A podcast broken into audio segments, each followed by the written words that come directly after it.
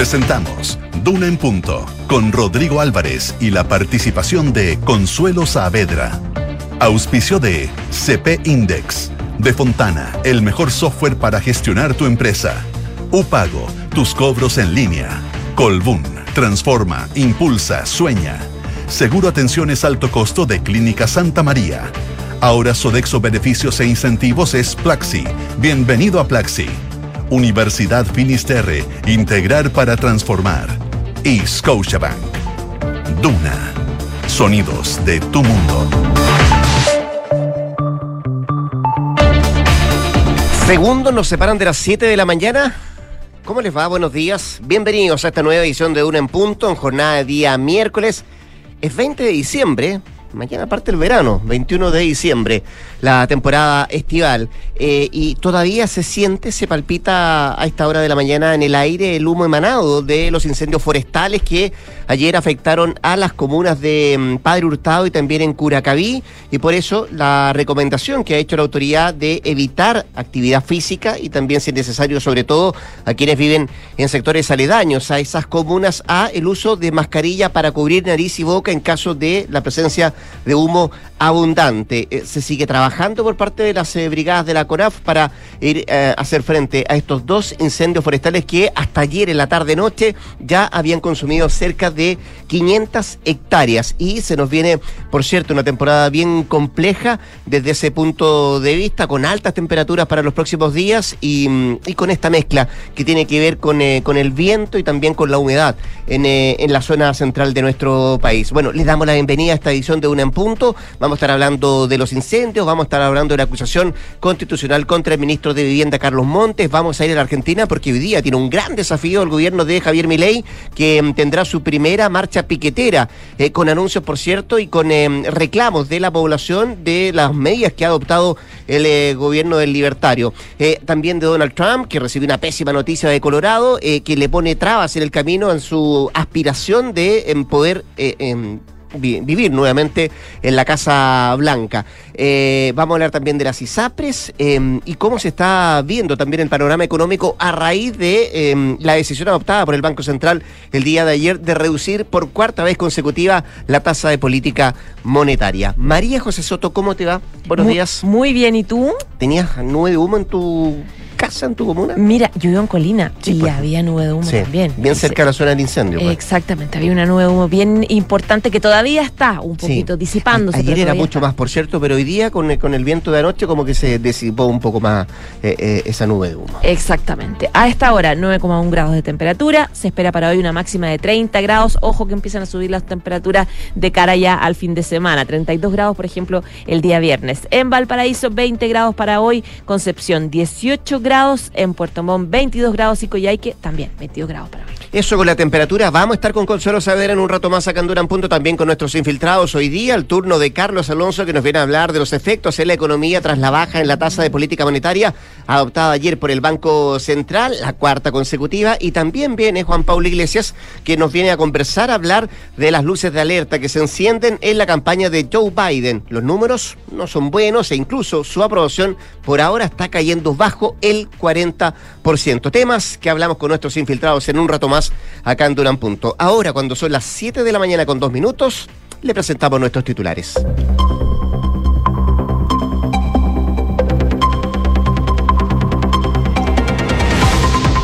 Varias comunas de la región metropolitana amanecieron hoy todavía con una cortina, de humo, en el ambiente debido a los incendios registrados en Curacaví y San Bernardo. Los siniestros obligaron a declarar alerta roja y consumieron más de 500 y 5,5 hectáreas en la Cuesta Barriga y el Barrancón respectivamente. En esta jornada se va a conformar la comisión que va a revisar la acusación constitucional contra el ministro de la Vivienda, Carlos Montes. Por sorteo, la presidencia de la instancia quedará en manos de un parlamentario opositor. Además, hoy será la audiencia de formalización contra Karina Oliva, ex candidata al gobierno regional metropolitano, quien es imputada o será imputada por el presunto fraude durante la campaña electoral. Además, se va a formalizar hoy día a otros 11 imputados por diversos delitos vinculados a esta candidatura del año 2021, entre ellos a la expareja de Oliva y expresidente también de Comunes, Jorge Ramírez. En esta jornada se va a presentar por parte del gobierno en el Congreso la nueva fórmula de distribución del 6% de cotización adicional en la reforma previsional. La vocera de gobierno Camila Vallejo volvió a pedir el apoyo de la oposición. Les advirtió que llegó la hora de responderle a los adultos mayores. Y a las 9 de la mañana, es, una, es un día noticioso de hecho, a las 9 de la mañana el Banco Central va a publicar su último informe de política monetaria del año. Los economistas prevén que se va a mantener la proyección del PIB para 2024 con una inflación en torno al 3%. Ayer el organismo bajó la tasa de interés en 75 puntos base, su menor nivel en 18 meses materia internacional, la Corte Suprema de Colorado retiró al expresidente de Estados Unidos, Donald Trump, de la papeleta electoral estatal de las presidenciales de 2024. Según la Corte, el exmandatario no puede ser elegible para la Casa Blanca debido a la cláusula de insurrección a la Constitución de los Estados Unidos, al haber incitado la invasión al Capitolio en enero de 2021. 7 de la mañana y 5 minutos.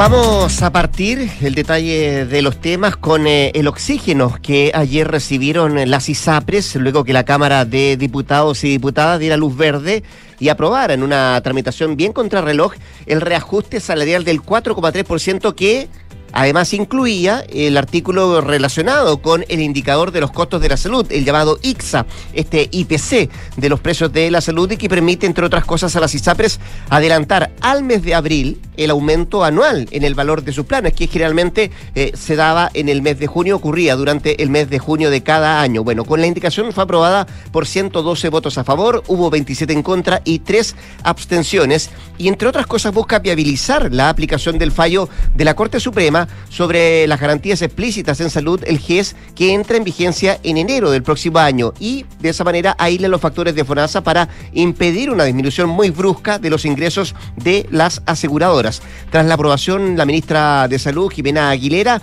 agradeció el respaldo transversal al artículo y destacó la comprensión que manifestaron los diputados en el sentido de que es una situación extraordinaria por la cual están pasando las ISAPRES. Irá eh, imperioso, decía la ministra de Salud, sacar adelante este, este reajuste que incluía, por cierto, esta norma. La propuesta del gobierno de reajuste del sector público que venía con acuerdo de los trabajadores fiscales pasa ahora al segundo trámite legislativo que eso se va a ver en el Senado. Y en paralelo, los senadores de la Comisión de Salud de la Cámara Alta continuaron votando la ley corta Bisapres, la cual busca poner en marcha principalmente el fallo que dictó la Corte Suprema sobre la tabla de factores, pero que también contiene medidas para mitigar la baja de ingresos que genera el fallo GES. El trámite comenzó la semana pasada, cuando se empezó a votar en particular esta ley corta, donde los parlamentarios aprobaron por unanimidad que la regla general será que todas las personas estén obligadas a aportar al sistema su cotización de 7% de las remuneraciones importantes sin generar excedentes individuales hacia el futuro como sucede en la actualidad.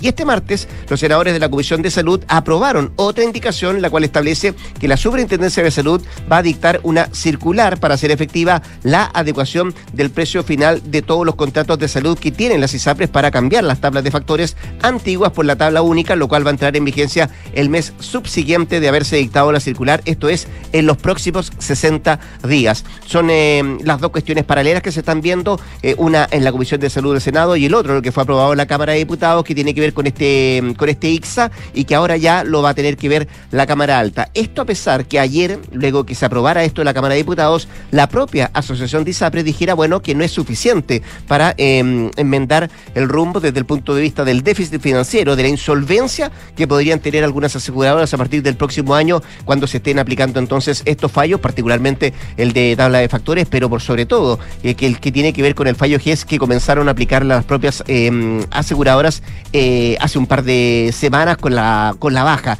en el costo respecto a esa resolución que había adoptado el máximo tribunal de nuestro país. Así que para las ISAPRES por, ahora todavía siguen en proceso algunos em, proyectos que están tramitándose y discutiendo en el Congreso, pero se le abre una puerta, se le da un poco de oxígeno a raíz de lo aprobado ayer en la Cámara de Diputados. 7 de la mañana y 8 minutos. Escuchas, Duna en punto Rodrigo Álvarez, ¿te acuerdas de la frase que decían muchos políticos en años anteriores, el llamado frenesí legislativo? Una frase súper hecha. A generalmente ocurre siempre a fines de diciembre cuando está terminando la etapa de cada año, ¿no? Antes de entrar al receso parlamentario en febrero. Claro, se refiere al apuro, al apuro que tiene parlamentarios, gobierno de aprobar rapidito varias, varias eh, eh, iniciativas, varias leyes que están pendientes para poder avanzar e irse de vacaciones. Ahora, con una particularidad que se genera además post plebiscito, post resultado de plebiscito, donde eh, la frase de la mm, ministra Jara fue tiene que comenzar la temporada de los acuerdos a propósito de las reformas, ¿no? Claro, el problema es que mucho frenesí legislativo no va a poder. A ver, porque ayer se concretó la acusación constitucional en contra del ministro Carlos Montes, que sabemos que frena siempre políticamente y en términos de horarios y de, ocupación de los parlamentarios, eh, eh, la pega parlamentaria, la pega legislativa. Se concretaba ayer esta acusación constitucional en contra del ministro de la Vivienda por su presunta responsabilidad en el caso convenio. Recordemos que esto se precipitó, se aceleró luego de este testimonio de la subsecretaria Tatiana Rojas, que aseguraba que antes de que estallara en la prensa el caso, ella sí había informado al ministro de los Tratos Directos eh, cuestionados y, e investigados por la Fiscalía entre el MIMBU y Democracia Viva. Y esto finalmente hizo concretar esta acusación constitucional, eh, que tiene plazos, tiene tiempos y por lo, por lo tanto va a copar eh, prácticamente todo enero. Ese va a ser el problema para la moneda, que va a tratar de apurar en paralelo sus otras reformas. ayer la Cámara de Diputados sorteó la comisión revisora que va a estudiar esta acusación va a estar... Eh, integrada por mayoría opositora. Por lo tanto, se espera que hoy día se nombre al presidente de la instancia que va a ser o tendría que ser también opositor. Recordamos que la, comisión lo que tiene que hacer de ahora en adelante, bueno, la Cámara, digamos, tiene tres días para notificar al acusado que es Carlos Montes. Él va a tener que escoger, de hecho, eh, eh, su defensa. Eh, Montes tiene hasta diez días para ser notificado para ir a la comisión o presentar también su defensa por escrito. Si no asiste, se va a proceder, de hecho, sin su defensa. La comisión además tiene seis días para estudiar la acusación y dar su veredicto sobre la misma, que no es vinculante en función de la votación que va a tener la sala. Luego va a empezar la discusión en Cámara hasta su aprobación o rechazo, hito que se espera comience en enero y que se vote en definitiva el 15 de enero. Por lo tanto, esto va a ser largo. Recordemos que lo votan las dos cámaras, la Cámara de Diputados y el Senado. Eh, hay un montón de reacciones, rechazo de la moneda del gobierno, que no hay argumento ni jurídico ni político. El punto es que ya está. Mientras que de manera soterrada, desde el oficialismo dicen el ministro debería dar un paso al costado. Hay cosas que distraen, decía ayer el propio ministro Montes cuando se le pregunta a propósito de la mm, acusación constitucional que se iba a presentar en la Cámara de Diputados. Él estaba en terreno, dijo, bueno, eh, distrae porque uno quiere hacer su trabajo, pero esto me obliga a abocarme a la defensa que tengo que hacer frente a la acusación constitucional. 78 votos necesita en la Cámara de Diputados para que avance la acusación constitucional. Eh, por ahora, Chile Vamos, el Partido Republicano y el Partido Social Cristiano, que también forman parte de quienes firmaron este libelo, no tienen los 78 votos y hay ahí que perquinear, pues hay que hay algunos DC que están Hay algunos DC, son eh, cuatro, ¿no? Cuatro de la democracia cristiana eh, y demócratas que no son alineados al Ejecutivo, por cierto, que por ahora dicen eh, tienen que estudiar el libelo y a ver si están dispuestos o no a mm, dar su voto para que siga adelante, para que mm, siga el camino esta acusación constitucional contra el ministro de Vivienda Carlos Montes. 7 de la mañana con 13 minutos. Estás en Duna en Punto. Y nos vamos a ir por un momento a la Argentina porque su primer gran desafío afronta hoy el presidente de ese país, Javier Milei, tras la primera marcha piquetera contra el gobierno en el Gran Buenos Aires y donde se pondrá a prueba la osadía de los manifestantes y el protocolo de seguridad implementado por la ministra del ramo, Patricia Bullrich. La marcha piquetera, programada para la tarde de este día miércoles, se marca en el duro plan de ajuste económico que fue impulsado por el gobierno de Milei, que enfrenta una inflación interanual que llegó al 160%. Y en ese escenario, la amenaza fue clara y directa de parte de eh, la ministra de Seguridad, Bullrich. Dijo que los autores, partícipes, cómplices o instigadores serán remitidos a las autoridades competentes y se les va a quitar los planes sociales a quienes corten las calles. Fue el anuncio que hizo la ministra de Seguridad. Sin embargo, de parte de los organizadores de la marcha, sigue latente el llamado a protestar, a salir a la calle, a pesar de las amenazas que ha hecho el gobierno de Miley.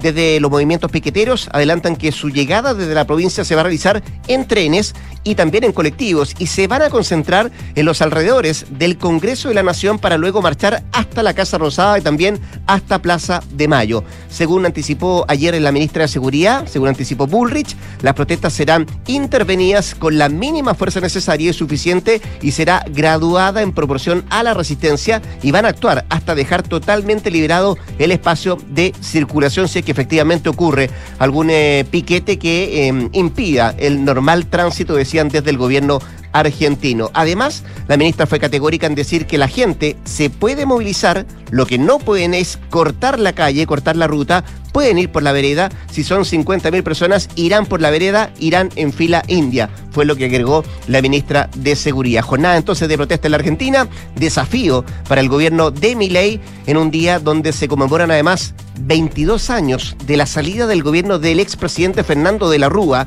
Eh, ¿Te acuerdas tú? En helicóptero desde la Casa Rosada. Esto tras declarar el corralito financiero. En todo ese escenario y con todos estos, antecedentes se, genera entonces este desafío para la figura del presidente argentino Javier Milei y a ver cómo se afronta esta situación, sobre todo porque es un choque de fuerzas importantes entre lo que históricamente han hecho los piqueteros argentinos cada vez que salen a las calles y ver si esta medida que ha anticipado la ministra de Seguridad, Patricia Bullrich, se podrá mantener latente. Se puede marchar por la vereda, no por la calle y a ver los efectos que va a tener a quienes eh, no eh, obedezcan esta determinación que ha tomado el gobierno de mi ley desde el punto de vista de quitarle las ayudas sociales a todo aquel intervenga o participe eh, o lleve adelante estas manifestaciones que se van a generar en la Argentina. 7 de la mañana, ya con 15 minutos. En Duna en Punto le tomamos el pulso a la economía. Revisamos los principales indicadores económicos. La UEF, la unidad de fomento, se cotiza hoy en 36.698,41 pesos, el dólar observado 863,23, el euro 947,46 y el cobre 3,81 dólares la libra. Decías tú pendientes al de hoy día, ¿no? Informe de política monetaria que será a las 9 de la mañana, lo publica el Central y después lo explica la presidenta mm, Rosana Costa, ¿cierto? En, eh, en el Senado de los últimos números que salen del año y a ver cómo se, se vislumbra la economía terminando este 2023 y cómo se nos viene el 2024. Aprovechemos de mirar también lo que trae la prensa económica en esta jornada de día miércoles 20 de diciembre que destaca Pulso, Banco Central reacelera el recorte de la tasa y la lleva a 8,25%, su menor nivel en un año y medio. También destaca Pulso, Asociación de reitera que adelantar el IXA no es suficiente para compensar bajas los ingresos por fallo GES. ¿Y qué está Caldero Financiero? Banco Central reduce la tasa más de lo esperado, anticipa nuevas bajas y se la juega por una menor inflación. Son parte de los títulos económicos de esta jornada.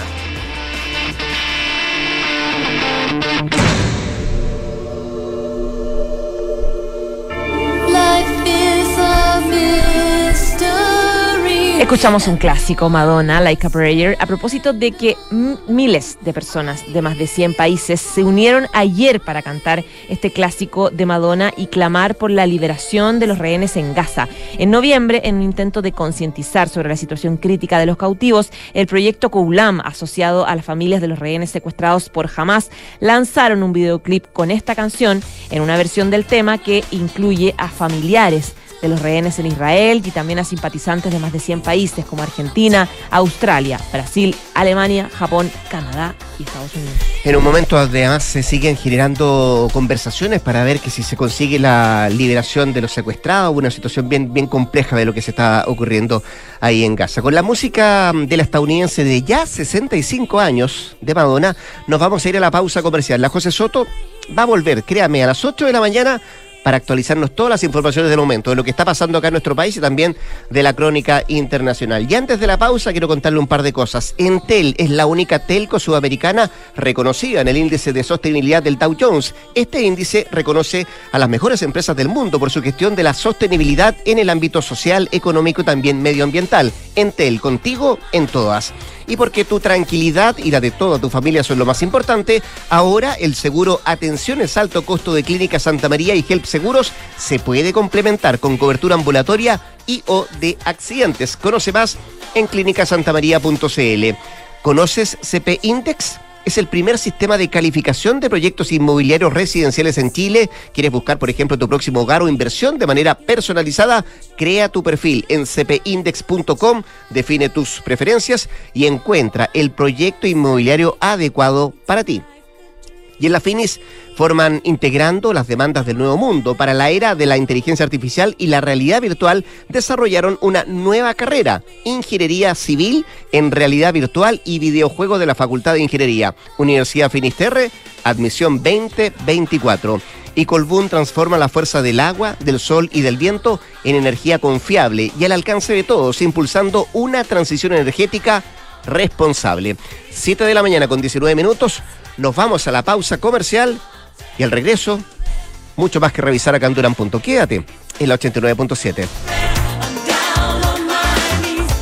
Tenemos una noticia que queremos compartir contigo. El Sodexo Beneficios e Incentivos que conocías cambió y ahora somos Plaxi. Porque tu cheque restaurante siempre evolucionó y ahora es Plaxi. Para que disfrutes más de todos esos momentos que realmente importan. Descubre nuevas experiencias y no lo olvides, ahora somos Plaxi. Bienvenidos a la mirada Plaxi de la vida. Conoce más en plaxi.cl. ¿Sabías que el seguro Atenciones Alto Costo de Clínica Santa María y Health Seguros se puede complementar con cobertura ambulatoria y o de accidentes? Contrata y conoce más en clínicasantamaría.cl. El riesgo es cubierto por HELP Seguros de Vida sea Las condiciones generales se encuentran depositadas en la Comisión del Mercado Financiero bajo el código POL 3 2017 0001. Soy Martín, gerente de finanzas y con Defontana puedo visualizar datos gracias al BI y tomar mejores decisiones. Soy Amanda, gerente de capital humano y con Defontana automatizo las remuneraciones y la atracción de talento. Soy Javier, gerente de TI y bueno, Defontana es muy seguro y fácil de implementar porque está construido en Amazon. Más de 20.000 empresas ya usan Defontana para comenzar un 2024 con eficiencia. Tú también puedes implementar el software preferido por las grandes empresas de Chile. Comienza hoy en defontana.com. Defontana, pensemos digital.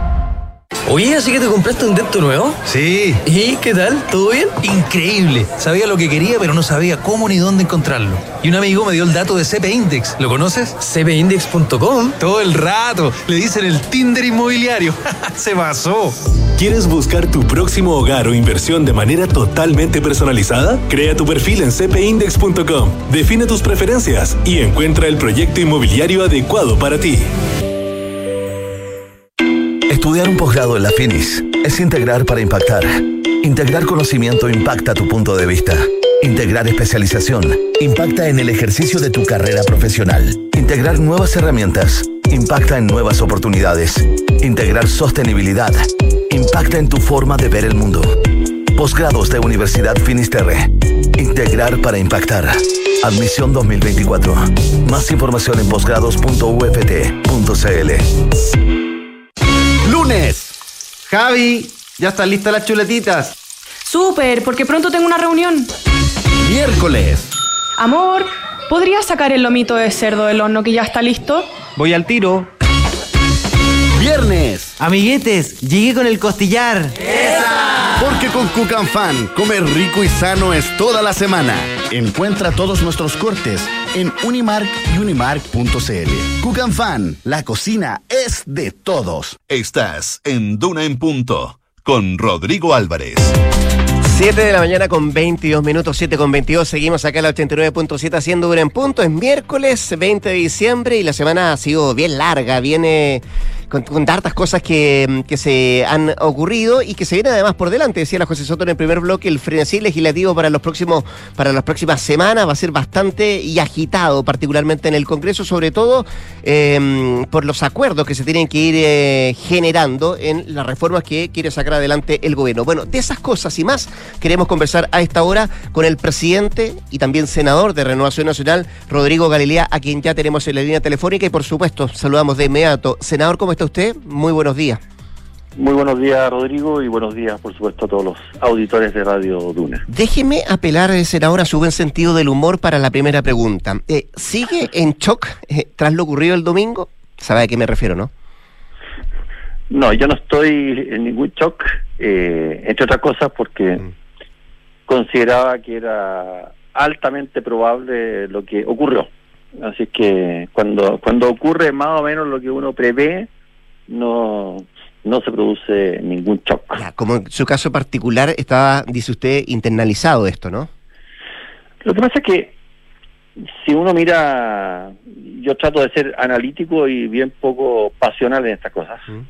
Era evidente de que la ciudadanía, y leía las entrevistas a Aldo Valle, por ejemplo, el vicepresidente del Consejo Constitucional, decía, en realidad la ciudadanía nunca nunca enganchó, nunca se entusiasmó, nunca...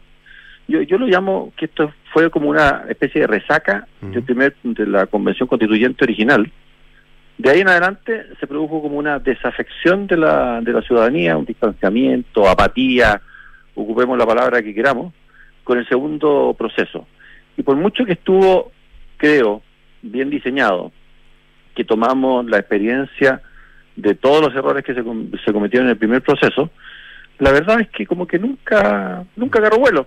No, uno veía ya elección de los expertos, que pensábamos todos que iban a tener un gran prestigio, al menos a nivel de encuesta ciudadana, nada. Eh, los expertos llegaron a un acuerdo, no se produjo ningún cambio de entusiasmo en la ciudadanía, eh, se eligió el Consejo Constitucional, a pesar de haber sido elegido por la ciudadanía, tampoco se produjo un mayor entusiasmo, entonces como que nos fuimos de poco entusiasmo en poco entusiasmo, eh, finalmente el clima, empezaron las desconfianzas, en el seno del Consejo, de los expertos, y, se perdió la se perdió la oportunidad de transversalidad y, bueno eh, no simplemente ahora esto no no agarró. Sí, ahora, eso en su caso particular, senador Galilea, pero me imagino que eh, en su sector hay algunos que sí quedaron en shock, y vuelvo a utilizar el concepto de la, de la ministra del Interior, Carolina Toá. No, eso, la palabra shock ¿Eh? la sacó la ministra Toá, sí. Eh, pero yo he visto, y ayer que tuvimos congreso, trabajo normal, eh, nadie parecía estar muy en shock. La verdad es que ni, ni los, entre comillas, ganadores se sentían tan ganadores, ni los perdedores tan perdedores. La vida la vida siguió, Rodrigo. No, nadie se quedó demasiado pegado en este, en este tema. Ya, dicho lo anterior, entonces comenzó la temporada de los acuerdos, como dijo la ministra del Trabajo, Janet Jara, en, alusión a la, a la, reforma de pensiones, y lo que ha manifestado también desde el presidente de la República, Gabriel Boric, para abajo, de que llegó el momento de sacar adelante las reformas. ¿Cuál es la posición de su partido y particularmente también de su sector? A nosotros siempre nos ha interesado sacar buenas reformas para el país. Siempre eh, y en esto quiero decirlo enfáticamente, yo, yo en lo personal además, soy siempre de tender puentes, de buscar por aquí y por allá.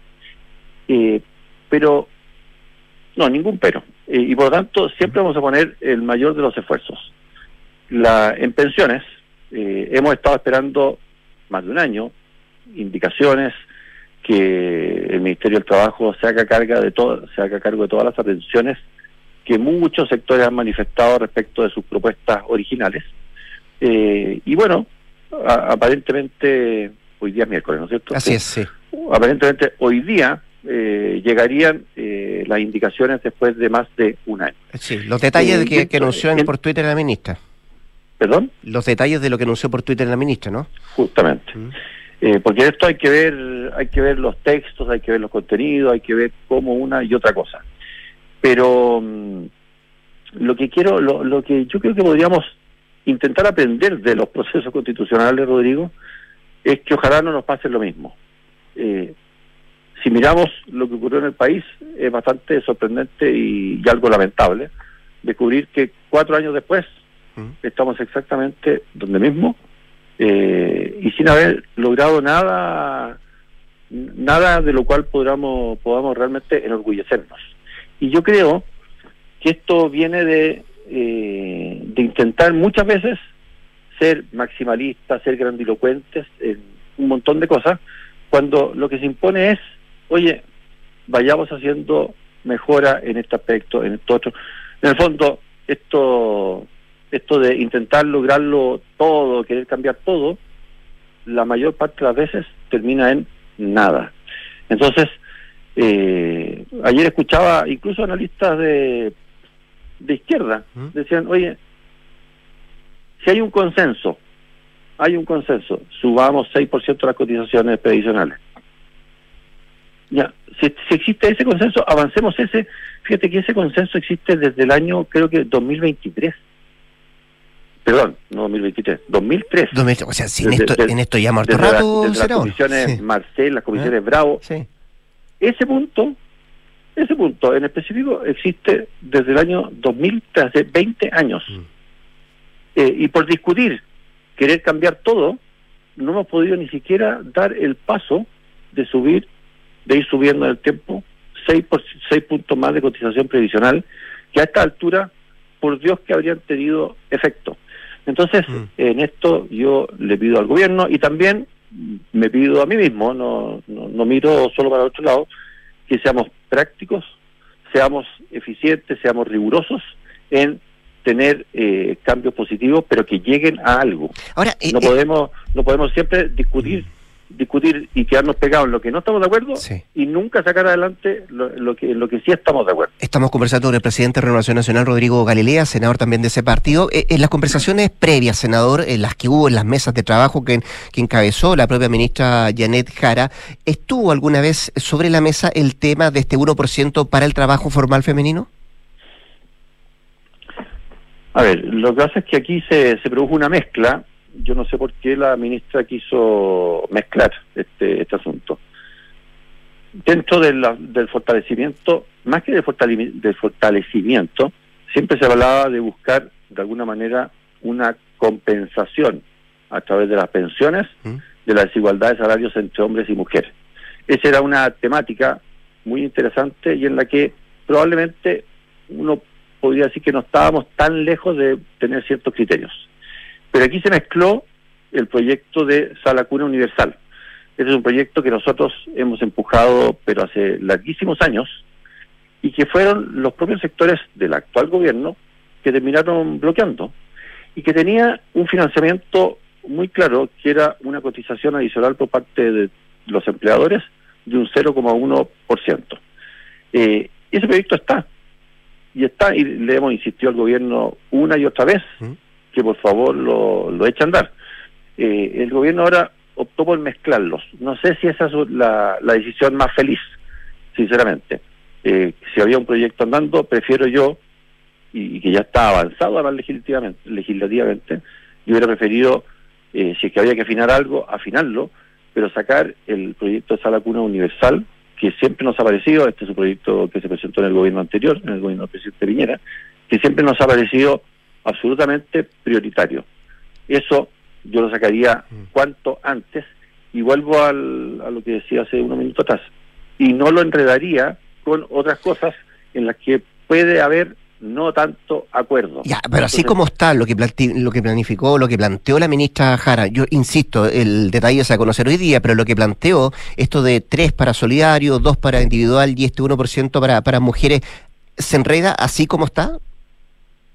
Yo creo que tiene enredos porque se- seguimos en una dinámica eh, que yo no la encuentro muy lógica. El 3-3, 4-2, 5-1, o- empieza una cosa que además me parece bastante poco entendible para la ciudadanía. Aquí eh, estamos probablemente todos bastante de acuerdo a los objetivos y simplemente hay que encontrar la mejor forma de financiamiento de ese objetivo. Eh, y ahí es donde yo creo que la discusión se empieza a, a enrarecer, a entorpecer y a confundir. Eh, si estamos de acuerdo en una sala uni- universal, no mezclemos proyectos, Perfecto. eh, existe la posibilidad del 0,1, a lo mejor el gobierno hace nuevos cálculos y dice, mira, no era 0,1, era 0,12. Ok, saquémoslo y saquémoslo, ese, ese proyecto se podría sacar, si existe la voluntad del gobierno, ese proyecto individual, se podría sacar eh, en enero podría estar completamente listo. Eh, y en lo otro, eh, ¿hay espacio de afinar temas de comisiones de la AFP? Probablemente hay. Hay temas para afinar cómo ingresa eh, el Estado también a, a invertir y administrar cuentas. eh, yo creo que hay espacio. Hay espacio para, en fin, Ya, me parece, me parece, me pero- parece bien ese concepto. Eso lo quiero, lo quiero eh, destacar porque ayer, a esta misma hora, senador Galilea, estábamos hablando con el ministro de Economía, Nicolás Grau, quien decía que el gobierno está dispuesto a entrar en un diálogo sustantivo, que están disponibles a ceder para llegar a un acuerdo. Pero él se preguntaba y decía, ¿a qué está disponible el que está al frente? Refiriéndose, por cierto, a su sector. ¿A qué están disponibles ustedes, senador? Miren, esto hemos tenido innumerables conversaciones y nosotros estamos dispuestos a hacer todo lo que sea necesario para tener una buena reforma de pensiones y no que termine en algo malo. Eh, eso, eso en líneas generales. Eh, y por lo tanto, si hay espacio, y en esto hemos tenido formal e informalmente, eh, hemos ha habido comisiones de todo tipo, ¿hay espacio para mejorar temas de comisiones o darle una vuelta a eso? Sin duda. ¿Hay espacio si es que el Estado quiere entrar a participar también de eh, las inversiones previsionales? Hay espacio. Eh, ¿Hay espacio para eh, mejorar el sistema de multifondos? Sí, hay espacio. En fin, hay un montón de espacios eh, en los que creo que es no tan difícil ponerse de acuerdo, y pero vuelvo a insistir, no nos quedemos eternamente entrampados en lo que no hay acuerdo y nos, y nos quedamos sin, sin hacer lo ¿Y hay, principal. y hay espacio en es pacto aumentar- fiscal, senador? ¿Perdón? ¿En pacto fiscal hay, hay espacio también? En pacto fiscal eh, hemos dicho, y le hemos dicho al ministro Marcel, eh, en algunos puntos él ha planteado cosas que son muy interesantes y que nosotros compartimos absolutamente. Él ha planteado de que se debiera, se debiera bajar el impuesto de primera categoría, creo que de 27 a 25, nos parece una buena medida porque efectivamente el impuesto a la empresa en Chile es más alto de lo, de lo normal en el mundo OCDE. Eh, todo este proyecto, y yo tengo gran esperanza, de que lo está trabajando justamente el ministro Grau, al que tú hacías mención, eh, de permisología, eso es una cosa absolutamente urgente y bastante compleja de lograr, no desde el punto de legislativo, sino que desde el punto de vista operativo, pero si en Chile somos capaces de hacer más fácil la tramitología para que los emprendedores puedan efectivamente emprender, eh, estaríamos dando un paso pero gigante. Hay espacios para mejorar en elusión, hay espacios para mejorar en elusión. Y así, vuelvo a decir, hay muchas cosas que en los que se pueden llegar a acuerdos, creo que bastante sustantivos y que mejorarían eh, enormemente el ambiente. No sé si todos piensan igual que usted, señor Galilea, pero ayer escuchaba a la alcaldesa de Santiago, Ellen Matén, que decía, no hay agua hoy día en la piscina para la reforma de pensiones.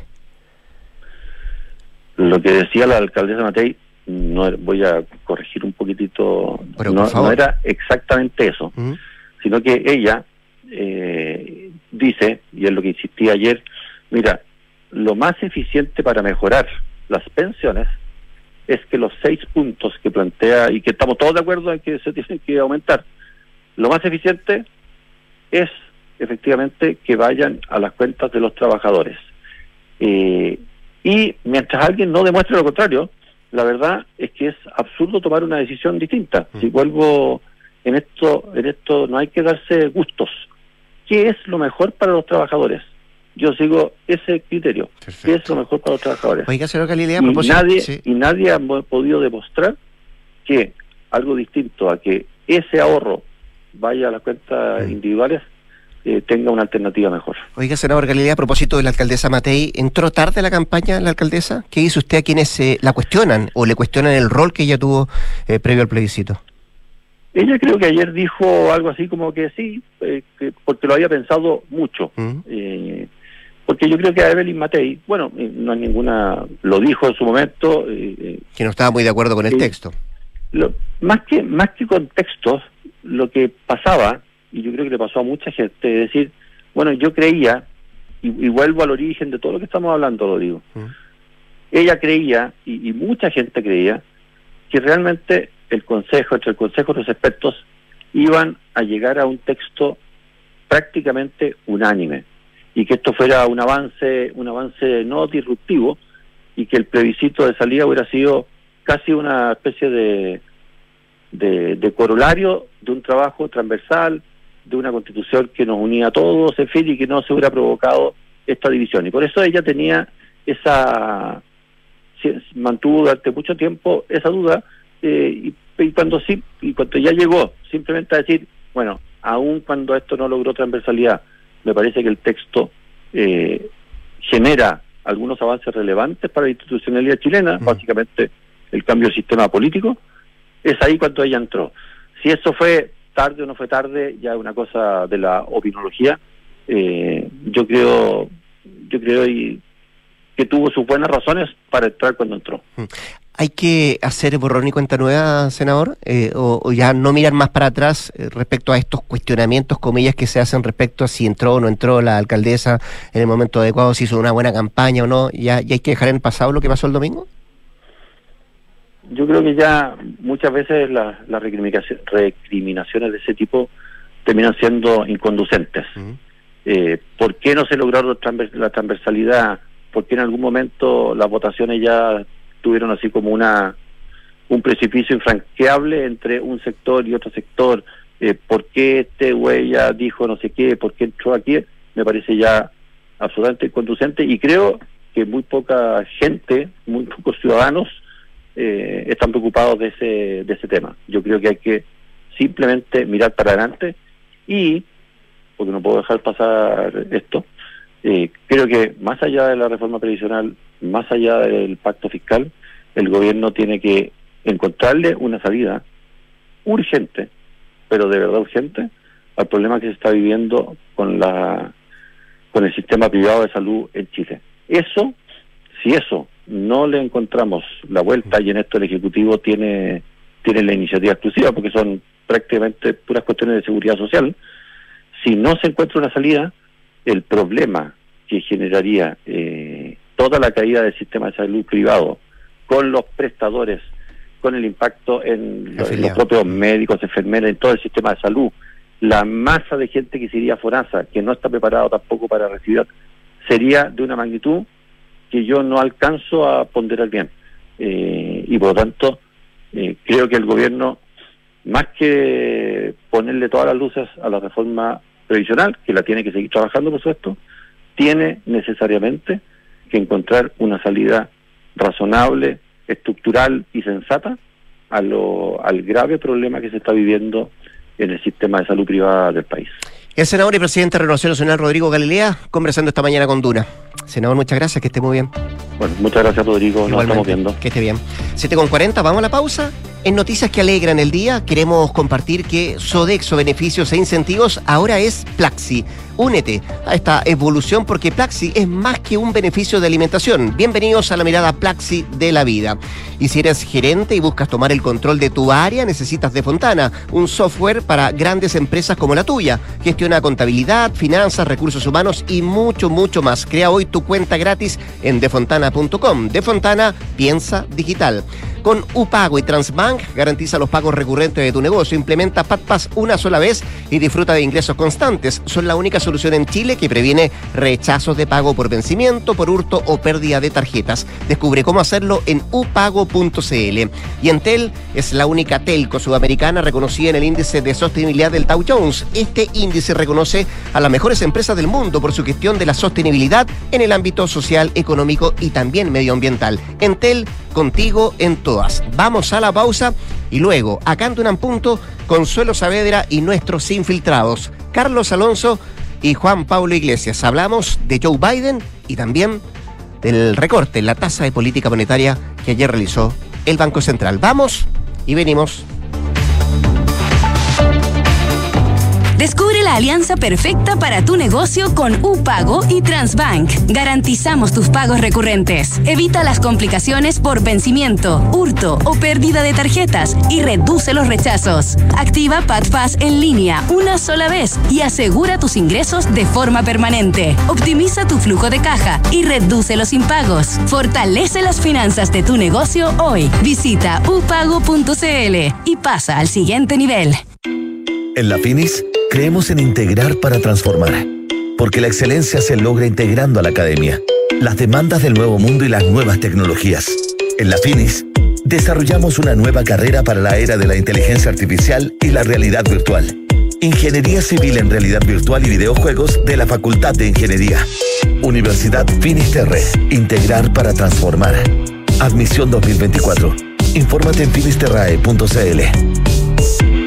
En Colbún somos una empresa de origen chileno. Transformamos la fuerza del agua, del sol y del viento en energía renovable, eficiente y segura al alcance de todo el país. Impulsamos una transición energética responsable, promoviendo pequeños y grandes cambios junto a clientes, trabajadores y comunidades. Por eso en nuestra central hidroeléctrica Angostura construimos un gran proyecto turístico en el Biobío, el Parque Angostura, que acumula más de un millón de visitas en 10 años. Colbún transforma, impulsa, sueña.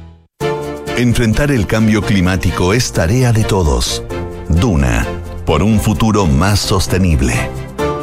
La mayor expedición femenina a la Antártida organizada por Homeward Bound y Acciona concluyó a comienzos de este mes tras una larga travesía en la que un total de 188 mujeres pudieron contemplar de primera mano los efectos devastadores del calentamiento global. Durante 21 días, este grupo de mujeres con disciplinas académicas que van desde la astrofísica y las matemáticas hasta la biología o la paleontología, entre otras, reforzaron su formación y liderazgo para hacer frente a uno de los principales desafíos del planeta, la lucha contra el cambio climático. La expedición es el broche final a un año de formación e intercambio de conocimiento centrado en la consecución de los objetivos de desarrollo sostenible, para que las participantes den testimonio del estado crítico del planeta. Acciona, expertos en el desarrollo de infraestructuras para descarbonizar el planeta. Escuchas Duna en punto. Duna 89.7. Son los infiltrados. Los editores de la tercera están en Duna en punto. Tercera y última parte de este programa, Consuelo Saavedra. ¿Cómo te va? Muy buenos días. Muy buenos días. ¿Cómo estás, Rodrigo? Bien, pues aquí estamos. Qué bueno. A un día del verano. ¡Oh! 21 de diciembre, mañana. Mira, si, si, si lo que vivimos ayer con los incendios es un anticipo de lo que se viene, o traigan el invierno Sí. inmediatamente. Agárrate. ¿no? Agárrate, sí, terrible. Carlos Alonso, Juan Pablo Iglesias son nuestros infiltrados de esta jornada de miércoles. Muchachos, ¿cómo les va? Hola, buenos días, ¿todo bien? ¿Todo bien? Buenos días, bien, bien. ¿Partamos por la economía? Bueno, Efecto en la, la- economía, don Carlos Alonso, del recorte en la tasa de política monetaria que ayer hace el central. Tenemos IPOM hoy día, además. Claro, ayer, ayer, bueno, precisamente el Banco Central eh, recortó la tasa de política monetaria en 75 puntos base, eh, dejándola en 8,25, eh, estaba en 9% y pasó a 8,25%. Esta es la cuarta eh, reducción consecutiva que hace el Banco Central, que comenzó en julio pasado con 100 puntos base, pasando de 11,25%, que fue el máximo que estuvo la, tasa de interés eh, en el ciclo eh, para controlar la, la inflación, ¿no es cierto?, que llegó a 14,1% ya en agosto del 2020, eh, 2021, per- mejor dicho, 2021, sí. Y bueno, de ahí comenzó a bajar la tasa consecutivamente, pero a una menor eh, gradualidad. En septiembre bajó 75 puntos base, en octubre 50 puntos base y en la reunión de ayer 75 puntos base. El mercado esperaba eh, que fuera un poco menor el consenso del mercado. La- a través de la encuesta de expectativas económicas del Banco Central y de operadores financieros esperaba que el ajuste fuera de 50 puntos base. Pero el Banco Central fue un poco más allá y la recortó en 75 puntos base.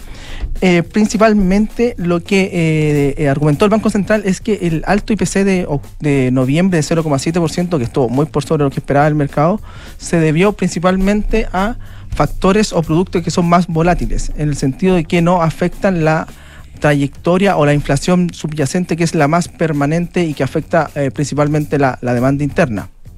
Por lo mismo, eh, el Banco Central dice que la trayectoria va a seguir siendo a la baja y que, eh, y que, y que incluso espera que la inflación ya esté en 3% el, a, a mediados del próximo año. Más o menos eh, manteniendo el escenario que delineó en el informe de política monetaria de septiembre. Por lo que no, no ve grandes riesgos para la inflación, aunque eh, recordemos que la al ir eh, ajustando la tasa de interés de manera más gradual, el Banco Central fue de alguna manera viendo cómo evolucionaba la inflación mes a mes hasta estar ya más seguro de que efectivamente iba a ir convergiendo hacia el, hacia el 3%. Eh, bueno, eh, la decisión fue tomada de manera unánime de los consejeros eh, y eh, ahora lo que, lo que se espera hacia, para los próximos meses, que son en el cortísimo plazo, por ejemplo, el mercado ve dos eh, bajas consecutivas nuevamente en las próximas reuniones que son enero y a principios de abril. Esperan eh, recortes entre 50 puntos base y 75 puntos bases en esas dos reuniones. Algunos dicen 75 y 75. ¿Va a llegar a, a dónde entonces? En ese sentido va a llegar eh, entre 7 y 6,75 al cierre del primer tri- trimestre. Dale. Es un poco la visión que tiene el mercado actualmente. Bueno, y más señales va- van a tener eh, hoy día cuando el Banco Central, bueno, a las 9 de la mañana libera ya el informe de política monetaria donde va a entregar nuevamente eh, su diagnóstico del escenario macroeconómico en general y ve también un poco la proyección para la, la tasa de política monetaria. Si bien no, no dice en qué nivel va a estar la tasa de política monetaria, sí genera un corredor que son los distintos escenarios que está viendo el Banco Central y dónde la ve él en un año más, por ejemplo. Otra cosa que el Central también resaltó ayer para bajar la tasa era que van a, las expectativas de inflación a dos años plazo, que es la que finalmente el Banco Central considera para tomar estas decisiones de política monetaria, están en 3%. En sentido, entonces, el mercado está viendo que la inflación va a ir des- descendiendo, le está creyendo la política monetaria que está haciendo el Banco Central, por lo mismo va a seguir adelante bajando la- las tasas de interés. También hoy día es importante lo que va a entregar el Banco Central con respecto a dos eh, variables estructurales, que es la política, la tasa de interés neutral y la y el PIB tendencial, que es un poco eh, en el primer en el primer punto de la tasa de política monetaria neutral es eh, que esa es la, la tasa de que el- la mejor tasa se puede decir sin generar efectos con- eh, eh, dañinos a la economía. Ese es un, un factor importante que se va a conocer hoy día y el PIB potencial y tendencial. Oye, a propósito de cifras macro, hace, hace un par de días, yo no lo había visto en detalle, salió este, este artículo de eh, qué economías eh, estuvieron mejor el año 2023 de, de la revista El Economist y... eh, y- Y posiciona muy bien a Chile. Sí, número 7. sí. O sea, eh, en, lo- en los pres, en, en inflación con un 4,8, en una- un, un porcentaje de eh, dentro de la inflación los productos que más subieron, sobre 2%, eso bajó de manera de manera importante, eh, ¿verdad? Menos 6,7, con productos 0,5 arriba, empleo 2,4. Eh, entre otros en- entre otros indicadores, digamos. Ah, Y a propósito de eh, la labor que cumple el Banco Central también aquí, sin duda el Ministerio de Hacienda, pero El equipo cuando- de Marcelo y compañía, pero también lo que hace Central.